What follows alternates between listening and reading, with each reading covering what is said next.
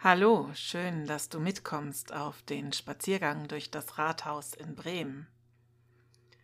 Heute gehe ich in das Bremer Rathaus, gucke mir die wichtigsten Räume an und genieße die Stille und den Atem der Geschichte, der hier weht.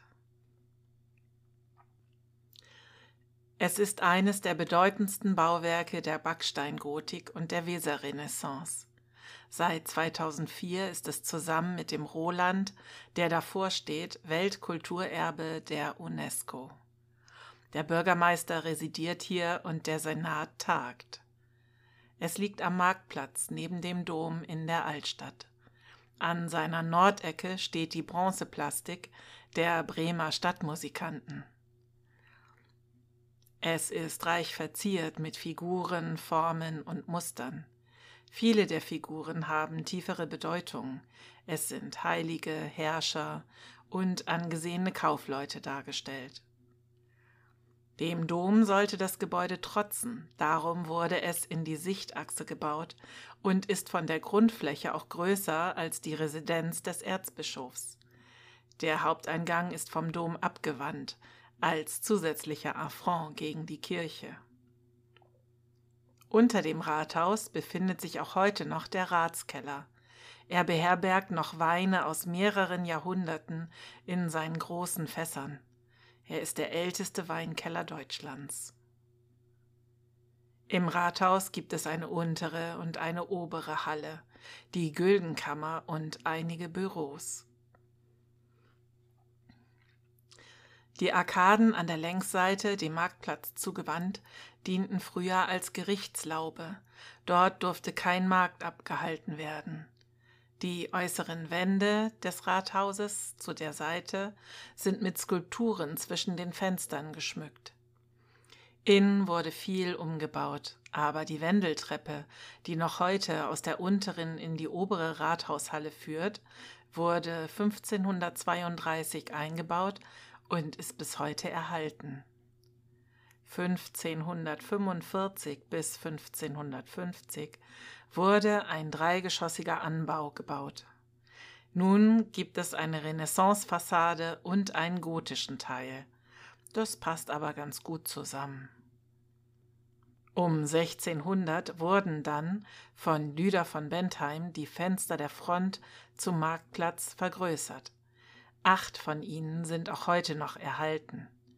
1608 bekam die Südfassade ihre heutige Form. Ein reichhaltiger Fassadenschmuck mit Figuren und Reliefs, Körpern, Köpfen, Engeln und Fabeltieren schmückt die Marktplatzseite. In den folgenden Jahrhunderten wurde in den Innenräumen immer wieder umgebaut, saniert und renoviert. Es nahm gar kein Ende. Bis 1913 kam es immer wieder zu Erweiterungs- und Umbauten. Im Zweiten Weltkrieg wurde das Haus verschalt und überstand die Angriffe weitestgehend unversehrt. Seitdem wird es so erhalten, wie es zu der Zeit um 1900 gerade war. Ich denke an diese bewegte Geschichte und werde ganz ruhig. Mein Atem fließt langsam ein und aus. Ich wandle durch diese Räume in dem Bewusstsein, hier waren schon sehr viele Menschen, hier ist schon viel passiert.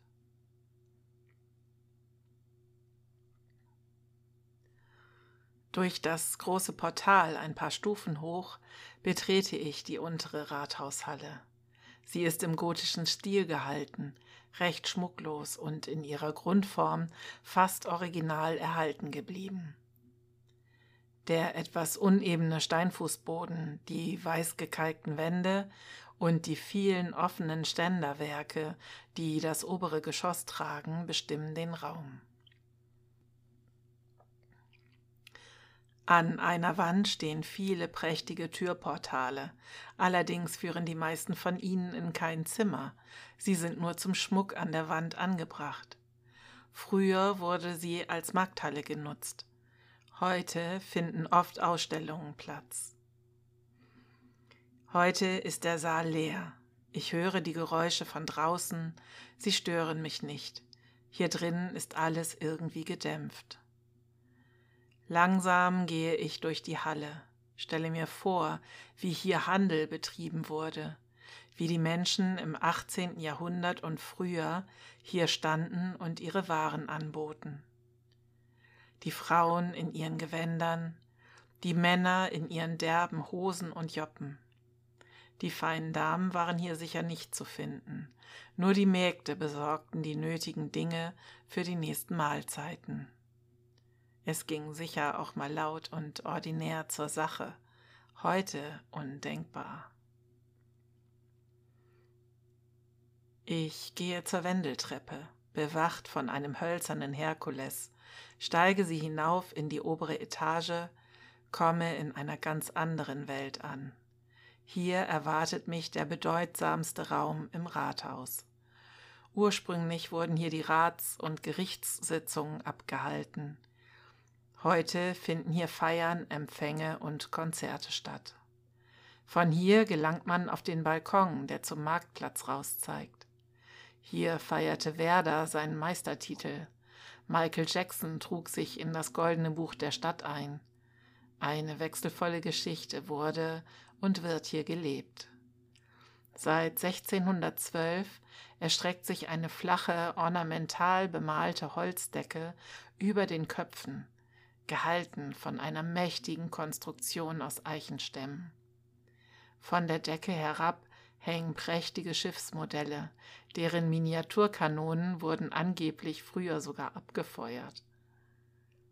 Wunderschöne große Kronleuchter hängen im Saal.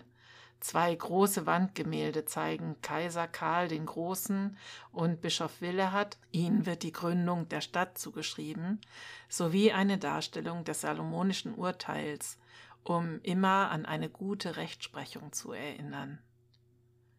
Über den wunderbaren Parkettboden gehe ich langsam dahin und betrachte alles genau. Vorbei an den verschiedenen Wandbildern, die auf die Geschichte der Stadt eingehen und prächtig ausgestaltet sind.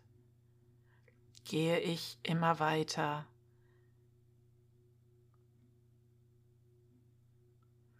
Das größte Bild, das vom Schwertfisch, der in der Weser gefangen wurde, ist mit seinen neun Metern sehr beeindruckend.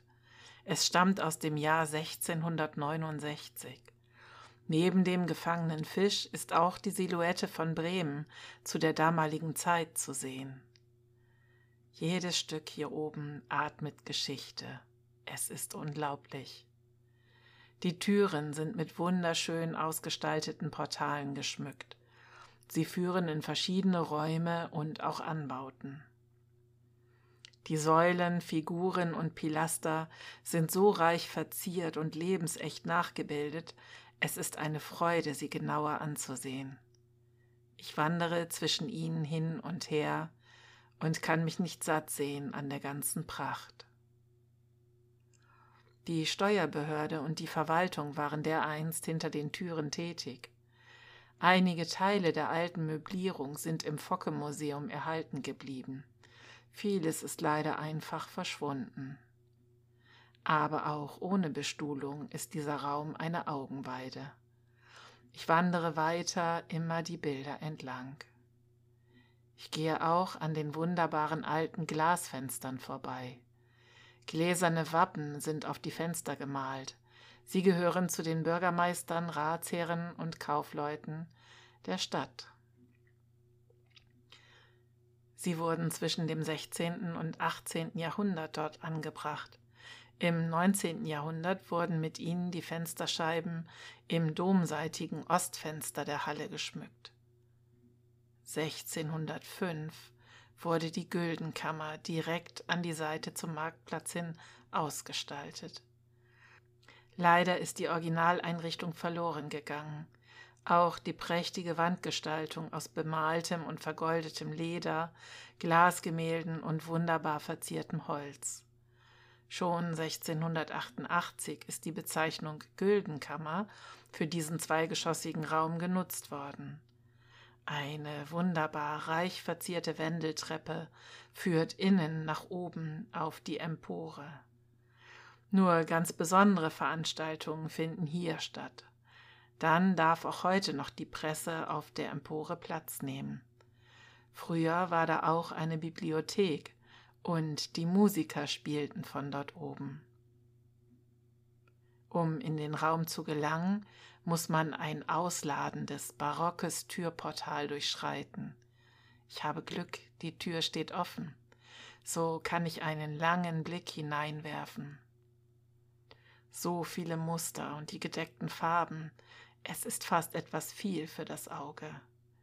Der Raum wurde 1905 von Heinrich Vogeler neu gestaltet mit vielen Naturmotiven.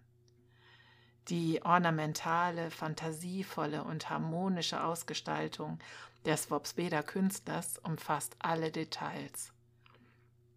Es gibt wieder eine vergoldete Ledertapete, Täfelungen, Intarsien, Türgriffe, Kamingitter, Leuchter, Teppiche, Mobiliar, kurz eines der wenigen so vollständig erhaltenen, so edel ausgeformten Raumensembles des Jugendstils ist hier verewigt. Ich lasse diese Pracht einen Moment auf mich wirken.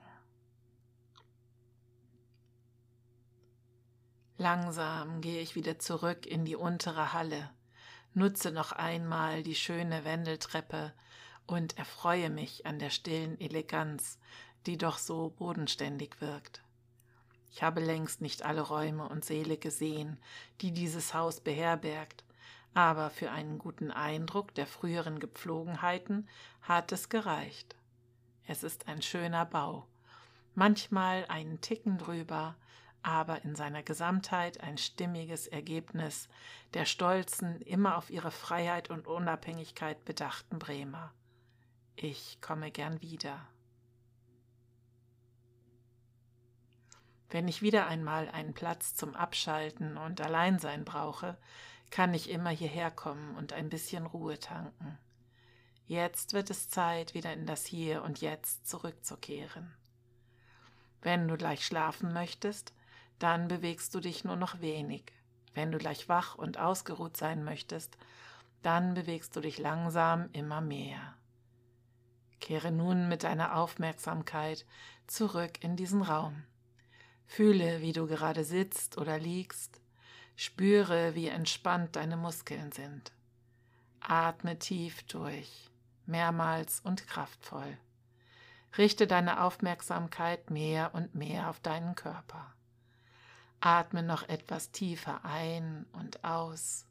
Komme langsam wieder zurück in die Gegenwart. Bewege beide Hände wieder vorsichtig, strecke und regle dich. Intensiviere die Bewegung langsam so, wie du es brauchst. Öffne allmählich die Augen und versuche das Entspannungsgefühl zu bewahren und mitzunehmen. Du bist jetzt wohlig entspannt, bereit zu schlafen oder frisch und ausgeruht, um zu neuen Taten zu starten, so wie du es brauchst. Vielen Dank, dass du mit mir im Bremer Rathaus warst. Ich hoffe, du konntest die Zeit entspannt genießen. Komm gerne auch auf eine der anderen Reisen mit mir mit. Ich freue mich, wenn ich dir gut getan habe hab einen schönen Tag, eine gute Nacht. Bis bald mal wieder. Tschüss.